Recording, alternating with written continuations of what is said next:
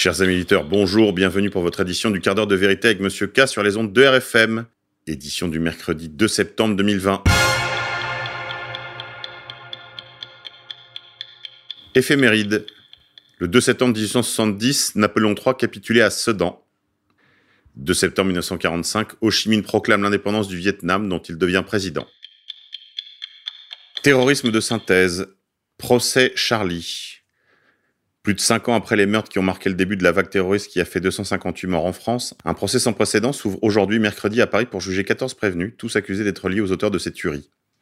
Le procès des attaques contre Charlie Hebdo, une policière à Montrouge et contre l'hypercachère à la porte de Vincennes s'ouvre aujourd'hui 2 septembre à Paris sous haute surveillance. Procès emblématique, le premier pour un attentat djihadiste commis en France depuis celui qui s'était tenu en 2017 pour les tueries perpétrées par Mohamed Merah cinq années plus tôt, était initialement prévu cet été. C'est également le premier procès pour terrorisme à être filmé, en vertu de son intérêt pour la constitution d'archives historiques de la justice. À cet effet, une régie technique a été installée dans la salle d'audience. 49 journées d'audience sont prévues du 2 septembre au 10 novembre devant la cour d'assises spéciale composée de 5 magistrats professionnels. Autre chiffre hors norme, le dossier d'instruction compte 171 tomes de procédure. 94 avocats figurent au dossier, alors que 90 médias sont accrédités, dont 27 médias étrangers. En raison de la pseudo-persistance de la pandémie de Covid-19, les capacités des salles d'audience et de retransmission du tribunal judiciaire dans le nord-ouest de Paris sont réduites de moitié. Des mesures exceptionnelles de sûreté sont mises en place, notamment des contrôles par détecteurs de métaux. On présume que les frères Kouachi gravitaient autour de la rédaction de l'hebdomadaire satirique Charlie Hebdo, y assassinant 12 personnes dont les dessinateurs historiques Cabu et Volinsky, avant de prendre la fuite. Le lendemain, Amédi Koulibaly, délinquant radicalisé en prison, tuait une policière municipale à Montrouge, puis, le 9 janvier, exécuté quatre hommes, tous juifs, lors de la prise d'otage du magasin Hypercacher dans l'Est parisien. Il est mort sur place dans l'assaut des policiers. Les frères Kouachi, quant à eux, avaient été abattus peu avant dans une imprimerie où s'étaient retranchés à Damartin en Goël, en Seine-et-Marne. 14 accusés soupçonnés d'à des degrés divers de soutien logistique aux frères Kouachi ou à Mehdi Koulibaly. Trois accusés manquent à l'appel. Ayat Boumedienne, compagne de Koulibaly. Et les frères Beloussine, partis quelques jours avant les attaques pour la zone irako-syrienne.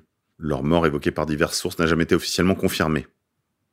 Les juges antiterroristes ont retenu les charges très lourdes de complicité de crimes terroristes, passibles de la réclusion criminelle à perpétuité, contre l'aîné des frères Beloussine, Mohamed, et contre Ali Riza Polat, qui sera lui dans le box des accusés.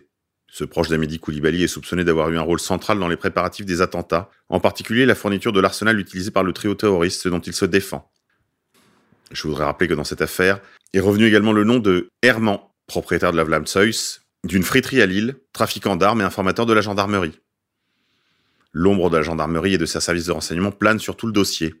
Espérons que la lumière sera faite sur cet aspect des attentats. Couillonavirus. La pandémie de Covid-19 plonge l'économie mondiale dans une récession record. Les grandes économies mondiales ont enregistré une chute au deuxième trimestre. Après l'Inde, le Brésil a dévoilé mardi 1er septembre une chute historique de son produit intérieur brut au deuxième trimestre, une dégringolade endurée par presque toutes les grandes économies mondiales à la suite de la pandémie de Covid-19, qui aurait fait 851 000 morts dans le monde depuis que le Bureau de l'Organisation mondiale de la santé en Chine a fait état de l'apparition de la maladie à la fin du mois de décembre. L'Inde a annoncé une chute record de son PIB de 23,9%, tandis qu'en Europe, le Royaume-Uni subit la pire récession du continent, avec une baisse de 20,4% au deuxième trimestre. La seule éclaircie dans la grisaille est venue de la deuxième puissance économique mondiale, la Chine, qui est parvenue à éviter la récession en endiguant l'épidémie. La première économie mondiale enregistre une chute de 9,5% au deuxième trimestre, après un recul de 1,3% au premier, selon les chiffres publiés par l'Organisation de coopération et de développement économique, ou OCDE. De son côté, l'ensemble de la zone euro a vu son PIB se contracter de 12,1% au printemps, après une chute de 3,6 points au trimestre précédent. La première économie européenne a vu son PIB plonger de 9,7%.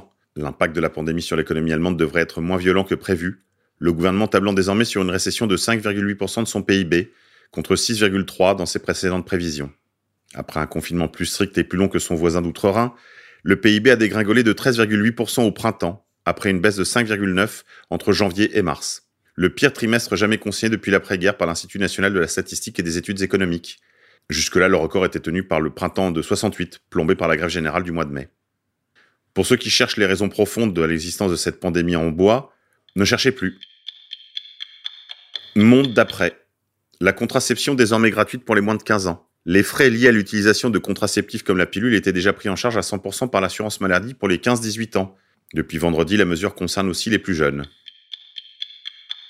Technologie. Elon Musk a testé un implant cérébral sur des cochons. C'est comme une montre connectée dans votre crâne. C'est ainsi que le patron de Tesla et de SpaceX, Elon Musk, a décrit la technologie d'implant cérébral développée par Neuralink, une société qu'il a fondée en 2016. Le milliardaire estime qu'elle pourrait aider des patients atteints de troubles de la parole ou de paralysie, souvent dus à un défaut de communication entre la tête et le corps. Ce dispositif vise à jouer le rôle de transmetteur entre les deux. Sa mise en place nécessite une procédure invasive qui commence par l'ouverture du cuir chevelu et la perforation de la calotte crânienne.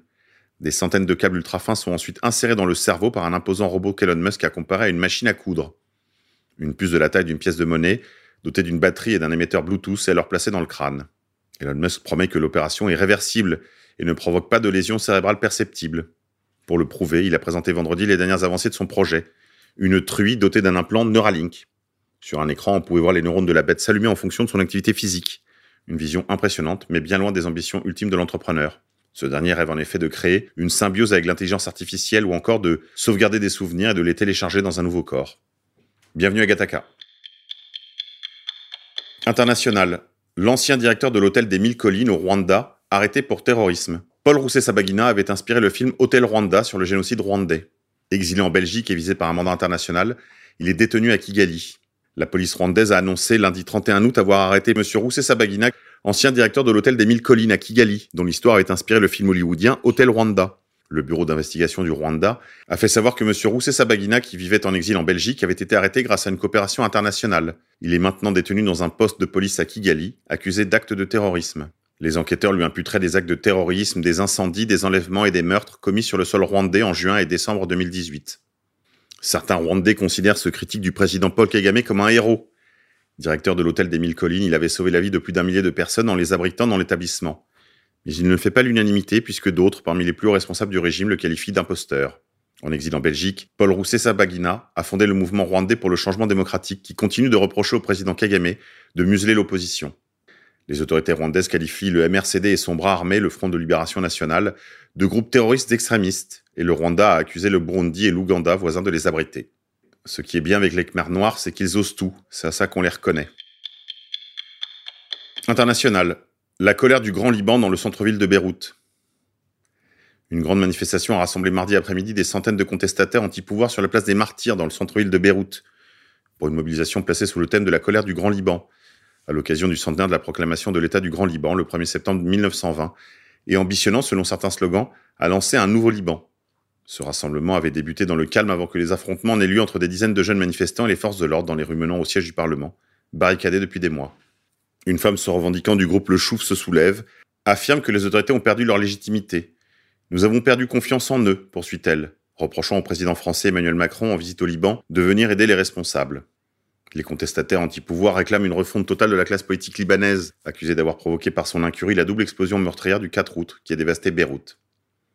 La réalité est certes très différente. Dans cette affaire, on voit partout les empreintes de l'État d'Israël. Et on a affaire ici, évidemment, à une révolution colorée. Dissidence.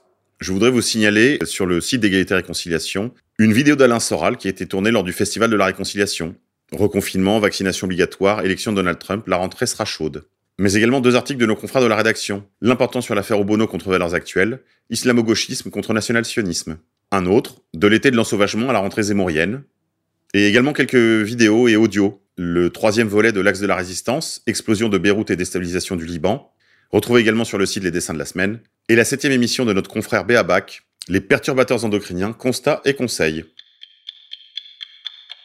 Nous faisons mémoire aujourd'hui des 191 martyrs, 3 évêques, 127 prêtres séculiers, 56 religieux et 5 laïcs qui furent arrêtés par les révolutionnaires comme ennemis de la patrie et rebelles à la constitution civile du clergé. Il s'agit bien sûr des bienheureux martyrs des Carmes. On les entassa dans diverses maisons religieuses transformées en prisons improvisées. Les Carmes, l'abbaye, la Force.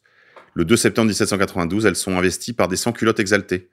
Les assassinats qui inaugurent le carnage sont suivis d'un simulacre de jugement. J'appartiens à l'Église catholique apostolique et romaine. À ce titre, exécution immédiate. Plus d'un millier d'entre ces prisonniers sont tombés en séjour sous une fureur d'une foule incontrôlée. Pour 191 d'entre eux, on a pu établir qu'ils sont morts certainement à cause de leur foi, mais tous les autres partagèrent leur souffrance et leur témoignage pour le Christ. Nous voilà réfugiés dans l'oratoire, voici les Marseillais, nous ne pouvons être mieux qu'au pied de la croix pour faire le sacrifice de nos vies. Abbé Després, l'un des martyrs.